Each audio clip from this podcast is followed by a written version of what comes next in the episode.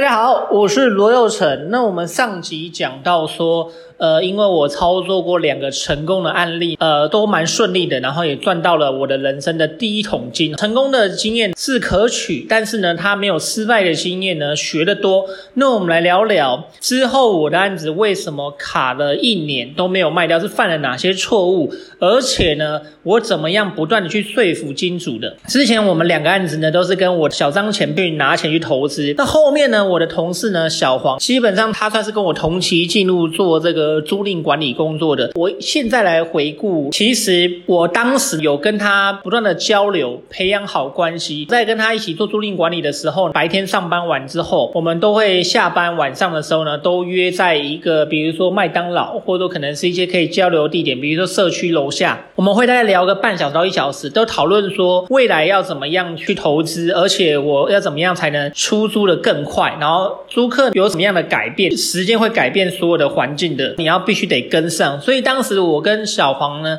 就有很深入的交流。虽然说他大我八岁左右，但是我发觉我们蛮聊得来的。他都会给我一些还不错的观点跟思想，用反面的角度去思考，说为什么租客他会租这样的一个房型，呃，买这样的产品。那我在跟他不断的交流、不断的讨论的过程中，我发觉其实他也会有兴趣，想要跟我一起合作投资这样。那我前面两间卖掉之后呢，我因此拥有了一桶金。我。留了一点点钱，我也不是马上把这赚的这第一桶金一百万拿去乱花，拿去买一些奢侈品。当时我是非常的节俭，我非常的省。我的生活习惯还是跟我在大学的时候一样，因为我确实我当时也才刚毕业没多久，所以我的生活习惯呢一样是每天吃个七十元的早午餐，然后晚上呢妈妈有煮。那本身住的方面呢就是住我家里这样，所以当时我又没有交女朋友，我本身也没有任何非常大的一个开销，我也不喜欢买奢侈品，基本上我就把我大部分赚的钱再拿去。投下一个案子，也就是因为我有这样的一个机缘呢，那我有不断的跟这个小黄这个我的同事呢不断的交流哈，他越来越信任我，那时候我们有不断的教学相长，我们就一起决定说下一个案子我们要合资，大概各出的比例呢是他大概是六十趴左右，我是四十趴，因为我有一百万，那我留个十万出来用就好。那因为我平常我还是有在做租赁管理工作，我还是有在赚钱，我每个月还是有现金流，所以我大概可以投的资金大概至少是七十到八十之间，他。大概投大概约一百三到一百五之间，那我们就是决定要一起合资。那这次呢，我们就非常大胆的，因为前面几次成功的经验，造就我们第三、第四、第五间，我都是跟小黄一起合资。最后还有一个小刘也一起加价，也是我们当在租赁管理的前同事，他后来去当兵，当兵完回来，知道我们成功状况之后，也一起加入。那这是不是五间之后的事情？大概第五间左右。那前面三四间呢，我们那时候我印象中非常深刻，因为前面中立的投资的房子卖的都不错，就越来越有信心了。我们第三个案子是买在中立市中心，但是它是平镇的门牌，有点像是中立跟平镇的交界处这样。那这个地点说好不好，说差不差，有点像三不管地带。那它是一个公寓的五楼，它也是在中立的环状线内，坪数大概是二十六坪多。这个案子也是跟中介去看房，那个时候那个中介，我印象中是一个戴眼镜的一个大姐哈，感觉非常会开发。那个时候这个房子在平镇门牌二十六坪，当时有印象，它应该是开一九八万然后开两。百出头，当时中立有个非常妙的现象，就是感觉成交量非常好，价格在往上涨，但是在当时在往上涨的过程中，还是有一些房子还没有反映涨幅，也就是说还未涨的一个阶段。所以当时他开一九八，我们大概在一百五十万左右，跟我买的第二间一样，上一间一样，中立一样哦，一百五十万除以二十六平，大概是落在五点多万。那时候买的非常便宜，连六万都不到就买下这个房子了。那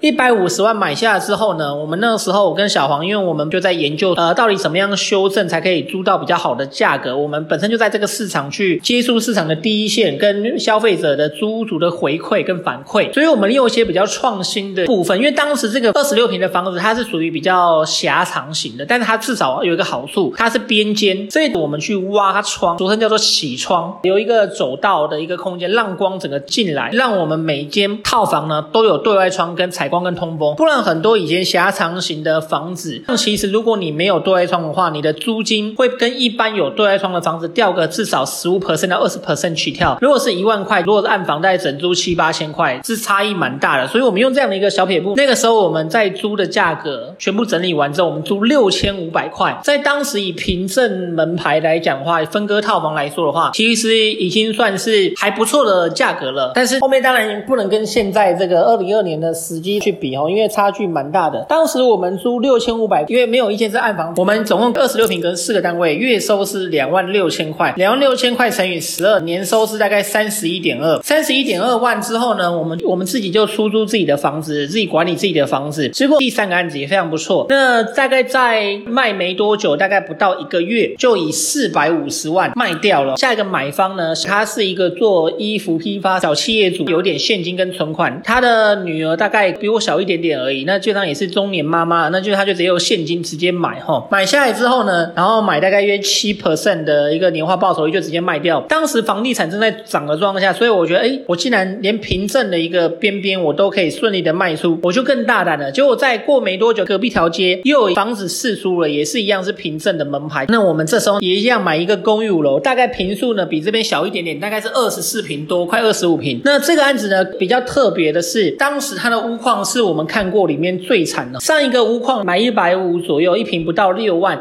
它顶多就是里面很多的废弃物跟家具店。我印象中非常深刻，是因为它在公寓五楼，我们光清理这些废弃物跟家具店，里面看下去很像垃圾场，有一些坏掉的钢琴，有一些旧的一些鱼缸，然后旧的一些漫画，非常非常多。我们光清运跟搬除就花了快十万块台币了，所以我们那个案子卖到四百五十万，但是我们买房子成本一百五十万，我们的装潢款项大概也在一百五到一百六之间。那我们还有一些中介费的一扣扣，我们的总成本大概在三百三左右。那我们卖四百五，我们实拿赚也是赚大概快接近一百万，九十几万。那我跟小黄就以比例去分拆哈，大概他他六十 percent，我四十 percent，因为我们是用出资比例来分。那基本上我个人也拿到大概约快四十万左右。那我前面三个案子都赚得非常快，都拿大概三四十万、三四十万，所以光这三个案子我就已经赚了人生的一桶金以上。那第四个案子我们一样买旁边，刚刚讲到，但这个案子呢，它更特别的是，它我们买的更便宜，我们总价大概才买一百四十万。左右，但是这个案子比较特别，是它中间有一个屋况非常差的部分，钢筋裸露非常严重，二四点多平的空间，大概有八平左右的面积，它的钢筋是整个外露的，钢筋还会垂到地板上，非常的触目惊心那个景象，然后就碎石块掉在地上，所以当时我跟小黄决定要把这一块给修好，我们必须得花一部分的钱请结构技师，包含了要请这个做混凝土的这个师傅来整个直接在修补，我们决定把它挖空。重盖，你没有听错，就是整个把它像挖空一样，因为刚好它是五楼，你走在六楼的顶楼，挖空之后，你是直接可以跳到五楼的。所以基本上，那当时我们做了一个比较不一样的地方，我们挖空重盖。但挖空重盖的这个八平的面积呢，我们光修钢筋外露的部分，我们就花了二十五万左右，所以是非常非常多的。所以这间的成本呢，我们比上一间还要大。但是我们这一间呢，一样隔成四间套房。但是没有想到呢，我们前面几间卖得非常快，但是这间竟然到整理完之后过。个半年，竟然卖也卖不掉，然后租也不好租。我们心里想说，到底问题出在哪里呢？那到底是哪个状况没有做好？因为第三个案子是边间，那这个案子它不是，所以它的采光我们没有像之前可以洗窗那么的好，加上它的成本又很高。我们后来统筹几个重点，第一个，景气呢已经慢慢开始有点冷却了，没有像之前狂涨的那个幅度，那时候那么的火热。而且这个地方它算是不是市中心，它算是平镇的边边三不管地带，一般人。是不会想要买这边来收租的，它没有题材跟观光性。第二个呢，本身这个案子呢，它的采光没有像前面那个案子来本那么好，因为它不是边间。第三个，我们发现我们当初在隔间套房的时候，我们没有注意楼高的限制。第一个案子我们没什么 care 的原因，是因为它的采光通风都很好。但第二个，因为它采光没有到像前面那个案子那么好的状况下，它的楼高隔间套房之后呢，它的地板会被垫高，加上我们的那时候有做木作天花板，所以又在往下压，所以它的楼高非常非常的狭隘。我一百八十公分，手举起来大概二二五公分。基本上快可以摸到天花板，感觉非常的有压迫感，所以造成出租跟看的状况没有那么好。所以这个案子呢，大概卡了将近快要快两年，一年多的时间，最后才卖掉。但是我还是没有因为这个案子而停下来。那我们在这个案子在收租在卖的过程中，我们一样再去找下几个案子。我们是怎么样说服我的前老板小张前辈，说服我的同事小黄，再说服我下一个前同事小小流。那怎么样去说服周遭的这些朋友，就是说你一些投资人呢？我们下回会分享怎么样具体的去跟这些潜在性的一些亲朋好友、潜在性的一些金主、潜在性一些有经验的一些房地产投资人去说服。我们下回见喽。